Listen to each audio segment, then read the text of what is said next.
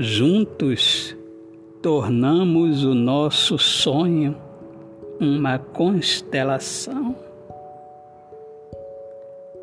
Coisa bela, aquarela, eu e você, e os sonhos entrando pela janela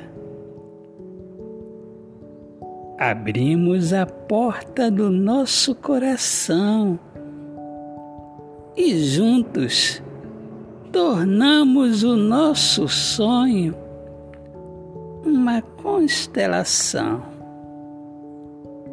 Juntos eternamente, que presente, tudo diferente, eu e você vida gloriosa, nosso amor. Autor, poeta Alexandre Soares de Lima.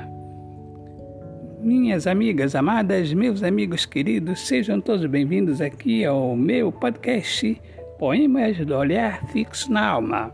Um grande abraço, paz, Deus abençoe a todos.